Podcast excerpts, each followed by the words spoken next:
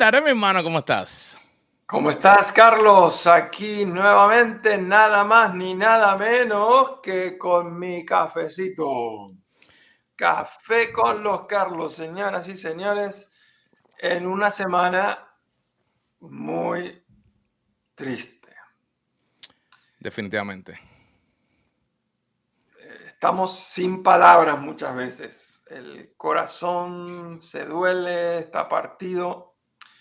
Y como hemos mencionado algunas veces, eh, el hecho de haber estado en esa tierra, eh, la imaginación eh, es mucho más fructífera porque podemos imaginarnos en esos lugares y podemos imaginar ahora esos mismos lugares que estaban tan pacíficos cuando fuimos en plena guerra. Israel está en guerra una vez más.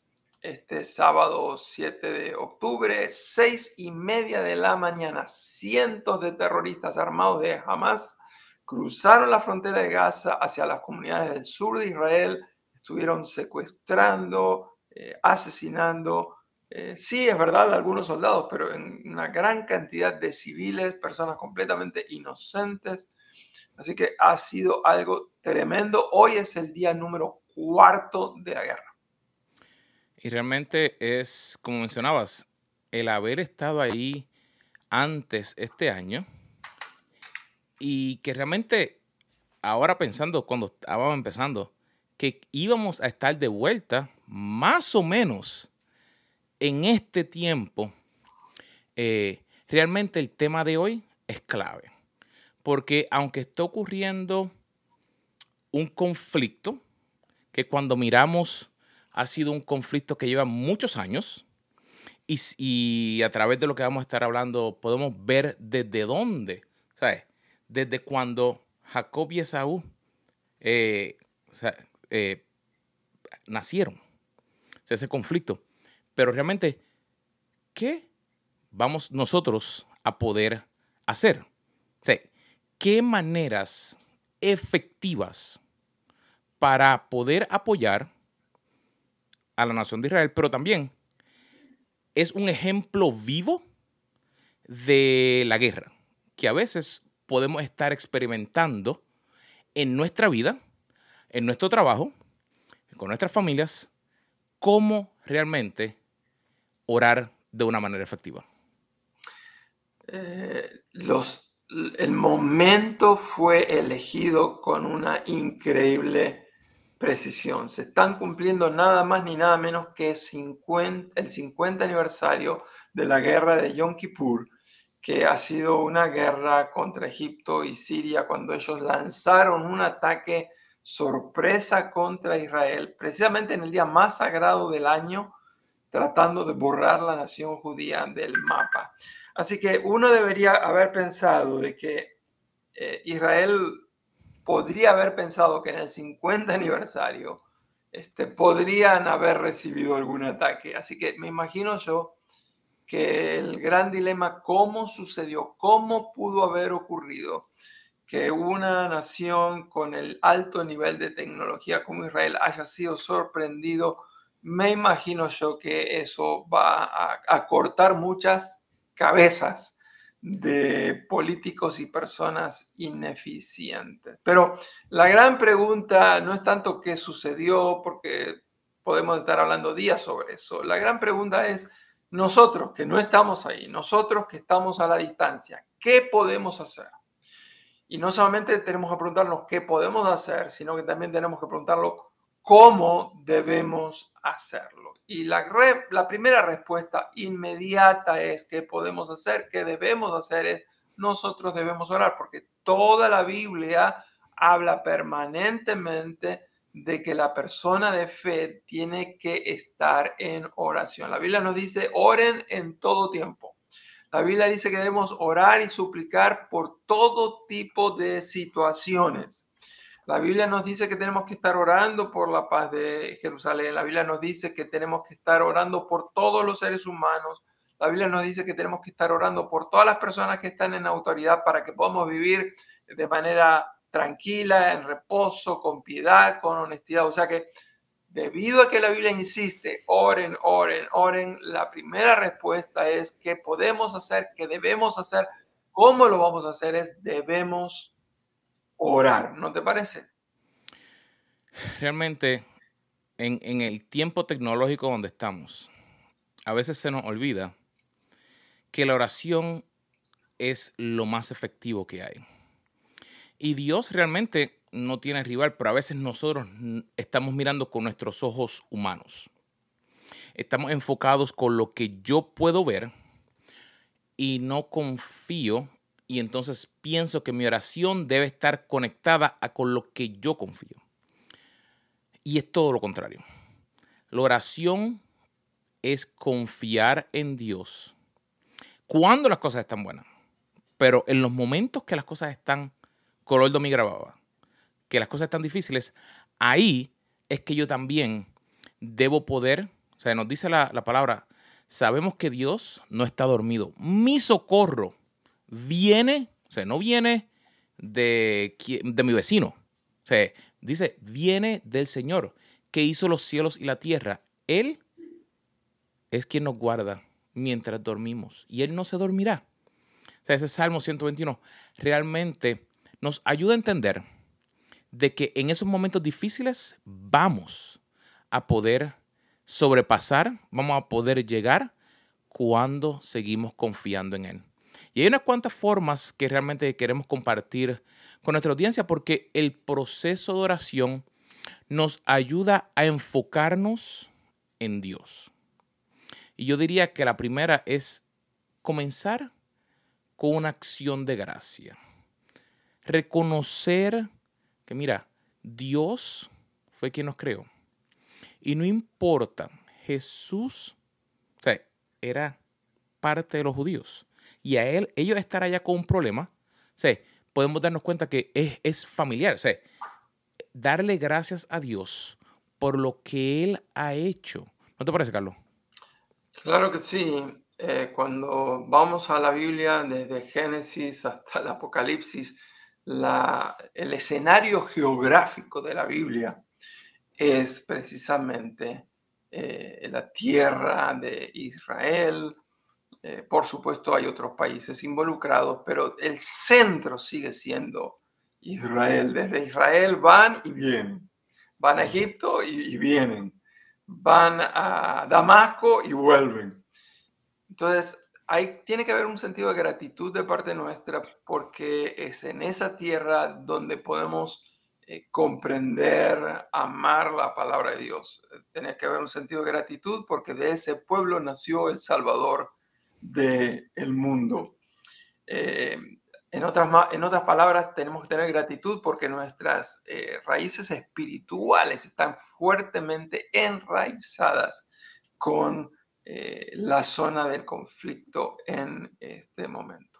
Pero no solamente tenemos que estar agradecidos. La Biblia dice una y otra vez este, que tenemos que estar orando por aquellos que están en autoridad. Y 1 Timoteo capítulo 2 versos 1 y 2 es tan concreto que el, Debemos que estar orando para poder vivir en paz. Y nosotros sabemos que las repercusiones de estos conflictos no es solamente sol para, para el conflicto Israel-Palestina, sino que estas repercusiones son a nivel mundial, porque todas las superpotencias tienen muchísimo interés y cada uno tira para un lado, tira para el otro. Así que oramos con gratitud por lo que representa esa tierra, oramos por los líderes para que Dios les dé sabiduría. Y en tercer lugar, creo que también es muy importante que estemos orando por un espíritu de reconciliación y unidad. Mateo capítulo 5, verso número 9 nos habla de la importancia de ser pacificadores. Eh, la Biblia dice una y otra vez que la venganza es del Señor. El Salmo 133, capítulo 1 dice que importante es que habitemos los hermanos en armonía. Así que tenemos que orar fomentando no un espíritu de revancha, sino un espíritu de reconciliación y unidad. Así que comenzamos con gratitud, o sea, reconociendo que Dios es bueno. Seguimos orando por los líderes. Luego, por reconciliación. Hasta mañana. No, no, no. no nos vamos a parar, porque dijimos que eran nueve maneras efectivas. Y hay veces que tenemos que ser intencionales. Así que una manera efectiva para orar es orar directamente y conectarnos, eh, en este caso con las ciudades, orar por Jerusalén. O sea, nosotros estuvimos ahí y el encontrar entonces una noticia así de lo que está ocurriendo, hay que pedir por la paz de esa ciudad o de en caso cuando ocurrió la guerra en Ucrania pedíamos por la paz. O sea, el Salmo 122, 9 dice, pero también oremos por los habitantes de Gaza. O sea, estamos enfocados para pedir para que Dios les dé fortaleza, que en medio de los momentos difíciles, que ahí pueda llegar a que los niños, jóvenes, adultos puedan ser apoyados y ayudados y que ellos puedan seguir hacia adelante. Es de suma importancia para nosotros ser claros y específicos hacia dónde vamos a ir con nuestra oración. Sí, tenemos que orar por las ciudades donde se están desarrollando estos conflictos.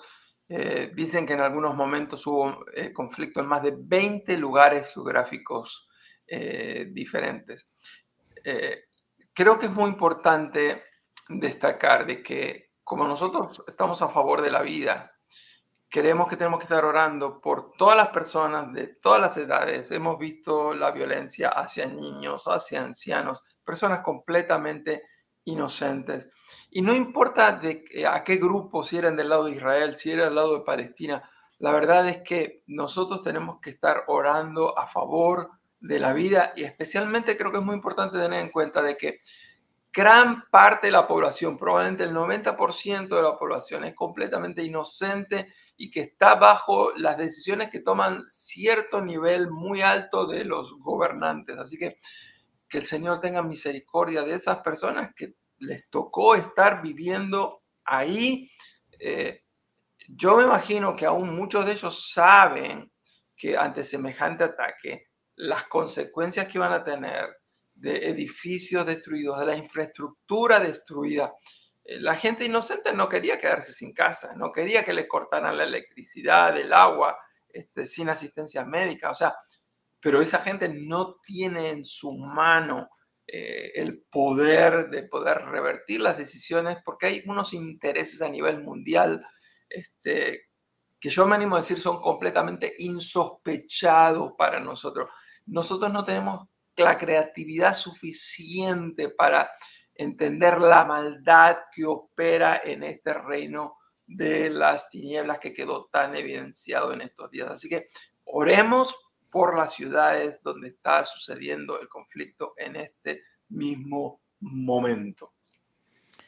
Entonces, tenemos que también tomar el tiempo y pedir que Dios provea dirección a los líderes, como estamos hablando, que han tomado las diferentes decisiones y para que las decisiones que se van a tomar, que se minimice, que Dios les ilumine, porque no dice la palabra que tenemos que orar por los líderes que están puestos a cargo. Hay veces que no nos gustan los líderes que están, no estamos de acuerdo, pero la palabra nos llama a orar por ellos. Nos llama a que, aunque no estemos de acuerdo, que podamos tratar de orar por ellos. Me acuerdo ahora mismo la historia de Nehemías. O sea, el rey no creía como Nehemías, pero Nehemías al estar en la posición que estaba, cuando su corazón se compujo, Dios utilizó al rey para que el pueblo pudiera restablecer la muralla y que se reestructurara toda la ciudad. Así que hay momentos en que no sabemos cómo Dios va a utilizar a los líderes, pero lo que nos toca es pedir que Dios les ilumine, sean políticos, sean diplomáticos, sean de algún lado, y aunque no sean de nuestro lado que nos gusta o de nuestra propia religión, que Dios les pueda iluminar para poder tomar las decisiones correctas que tienen que tomar.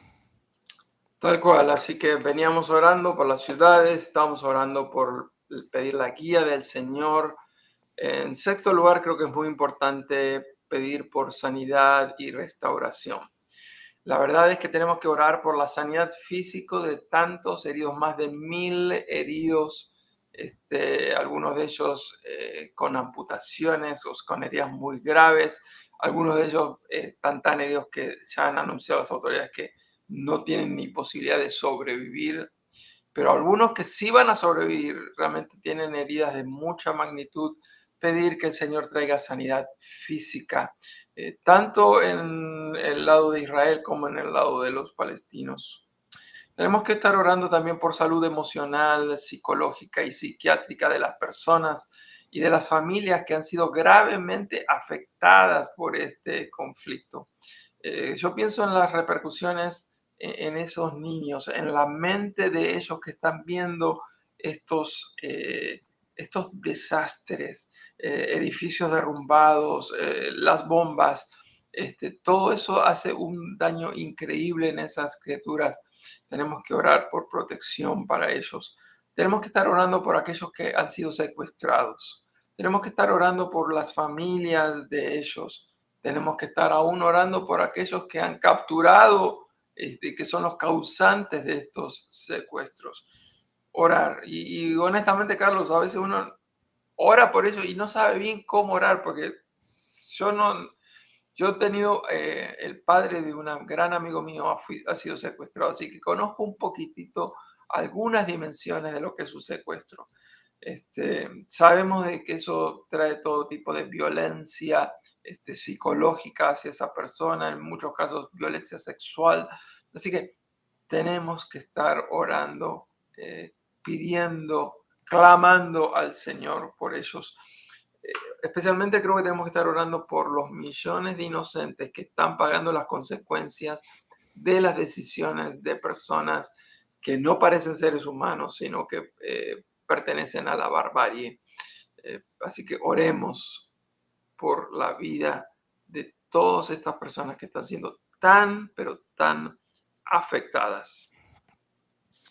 Una cosa que es sumamente importante es, es el poder entender que hay un mundo espiritual. Y hay veces que no queremos reconocerle, hay veces que no queremos hablar de eso.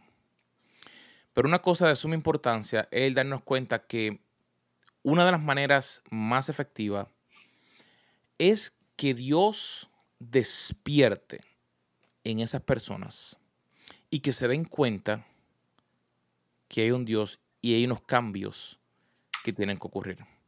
Realmente el libro de Romanos 10.1 eh, nos dice, le pido a Dios en oración, decía el apóstol Pablo, por la salvación de Israel. Así que significa que cada uno de nosotros debe orar para que Dios haga un reverdecer espiritual. O sea, una planta puede estar como que apagándose.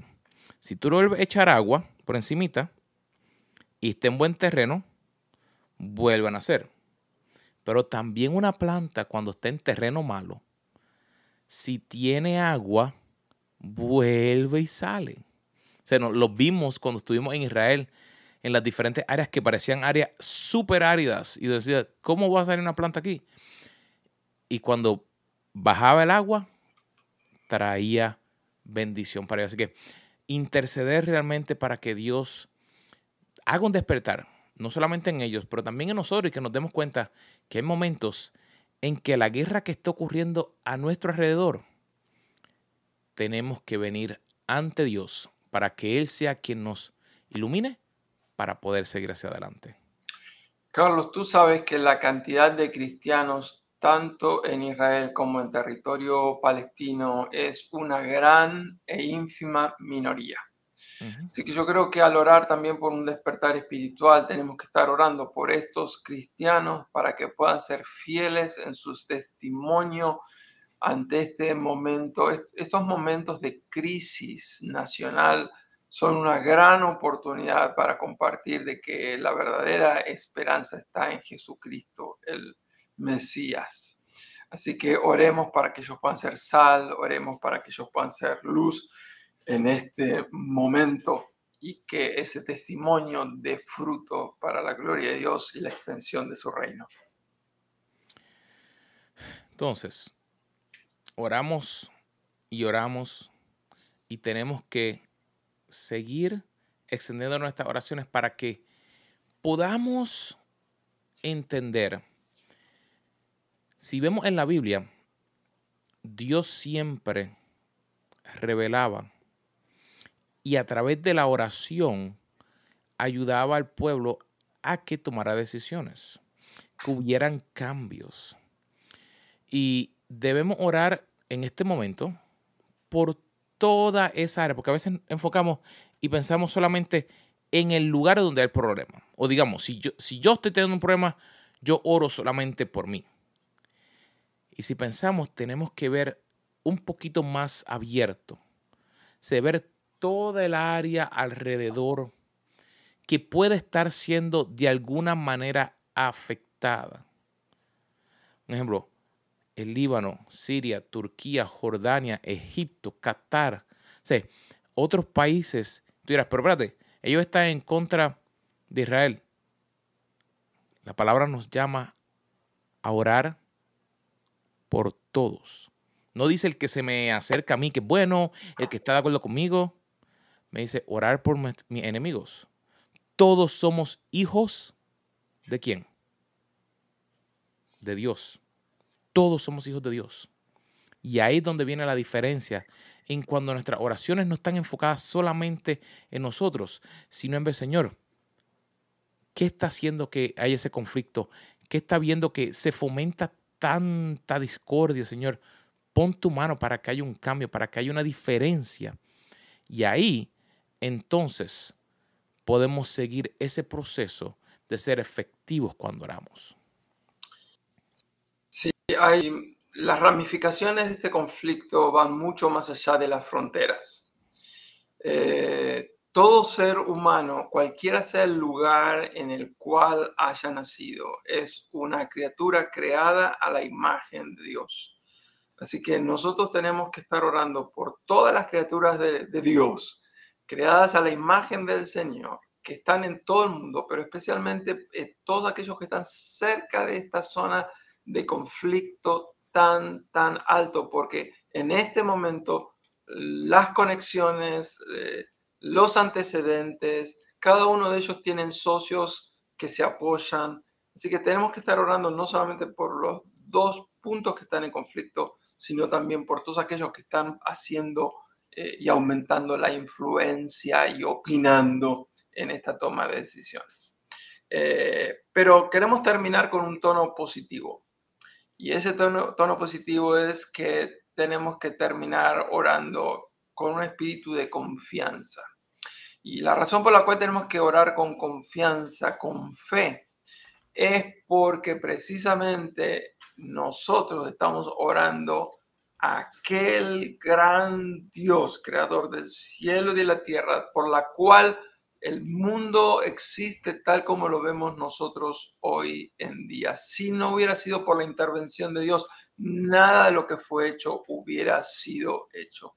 Así que para Dios resolver estas situaciones no es eh, gran cosa. Todo es fácil para Dios. No hay nada difícil eh, para Él. Así que oramos con confianza, sabiendo que su voluntad se va a hacer cueste lo que cueste, nos guste a quien nos guste. La Biblia nos anima a orar con fe una y otra vez, porque la fe es lo que honra al Señor. Dice Proverbios capítulo 3, versos 5 y 6, que tenemos que estar confiando en el Señor con todo nuestro corazón y que no nos apoyemos en nuestras propias prudencias.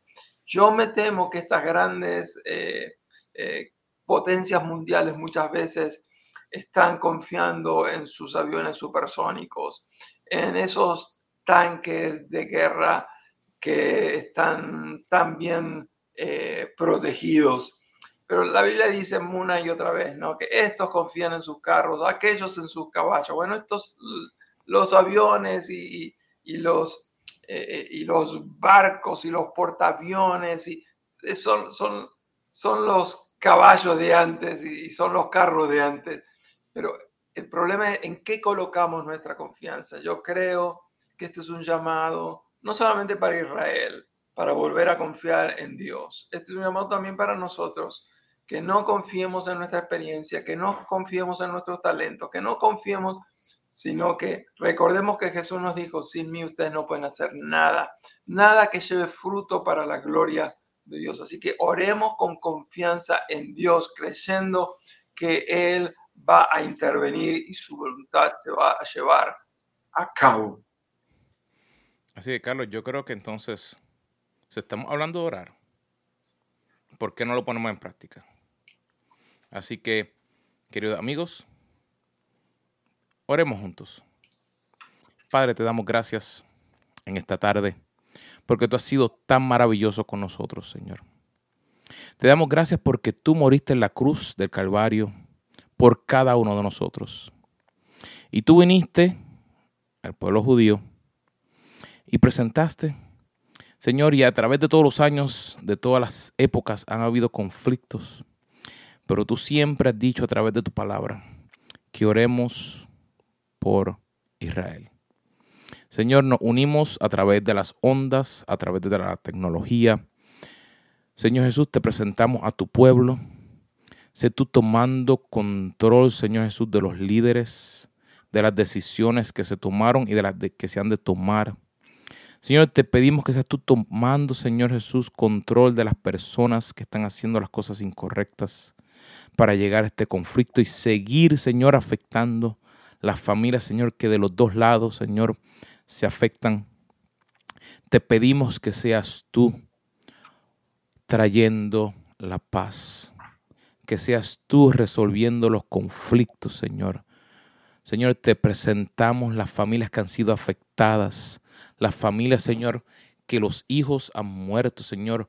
Dale bálsamo, Señor Jesús, para que puedan sanar de esa herida. Dale sabiduría a los líderes para que puedan ayudar a esas familias, Señor, que han perdido un ser querido. Te presentamos, Señor, toda la guerra, no solamente la física, sino la guerra espiritual que está ocurriendo ahora mismo, Señor, que está afectando a las áreas en Israel, en Palestina y a lo mejor las áreas limítrofes donde se está llevando esto. Tú eres Dios, tú tienes todo poder y reconocemos que tú eres nuestro Rey. Señor, te damos gracias en esta tarde. Señor, y te pedimos que seas tú ayudándonos a que podamos apoyar y que podamos de alguna manera aprender que cuando confiamos en ti, así mismo podemos recibir la victoria. Entregamos nuestras vidas, entregamos las vidas de cada persona que está envuelta en este conflicto en tus manos, Señor. En tu santo y bendito nombre. Amén. Amén. Carlos, eh, antes de terminar, me parece que sería bueno dar una sugerencia. Eh, la verdad, la verdad, la verdad es que para aquellos que vivimos en el mundo occidental, entender las dimensiones de este conflicto en una tierra tan lejana es casi imposible. Eh, aquellos que hemos tenido el privilegio de viajar a Israel, entendemos un poquitito más, pero todavía hay tanto que desconocemos.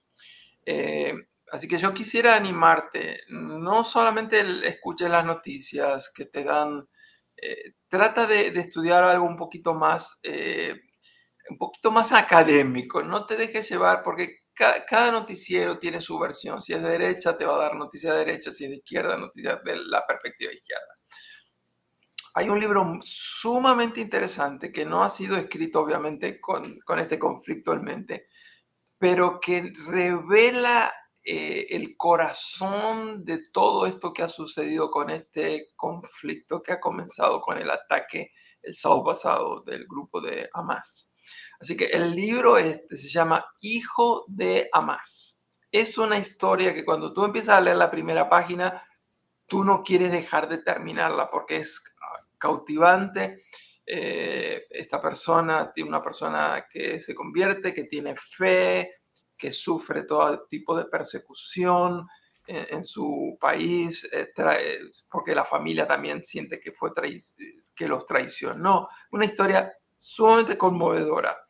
Pero si a ti te interesa entender mejor eh, eh, cómo sucede, cómo se origina Amás y cómo opera Amás, este libro, Hijo de Amás, eh, es sumamente importante, lectura recomendada para todos ustedes. Y mi último comentario, aunque hemos orado por reconciliación y unidad, la verdad, la verdad, la verdad es que todos sabemos que esa reconciliación solamente puede venir a través de amar a nuestros enemigos. No vengarnos por lo que nos hicieron nuestros enemigos, sino de amarlos. Y el tema es que solamente podemos amar a los enemigos, aquellos que hemos experimentado un nuevo corazón. Yo en mis fuerzas humanas no puedo amar a mis enemigos. A veces no puedo amar ni a mi esposa. Imagínate, ¿cuánto más para poder amar a los enemigos. Necesito que Cristo entre a mi vida, transforme mi corazón, rompa ese corazón de piedra, me dé un corazón de carne y me permita ver lo que Él ve. Así que les invitamos a todos ustedes para que haya una verdadera reconciliación en tu propio círculo familiar, laboral. Quizás alguno está luchando consigo mismo y ni siquiera tiene amor para amarse hacia sí mismo. Recuerda, ese amor proviene de Dios a través de la persona de Cristo Jesús. Sí mismo, mi gente. Ha sido un placer realmente verlos nuevamente. Nueve maneras efectivas para orar en medio del conflicto. Nos vemos la próxima semana. Aquí, café con los Carlos.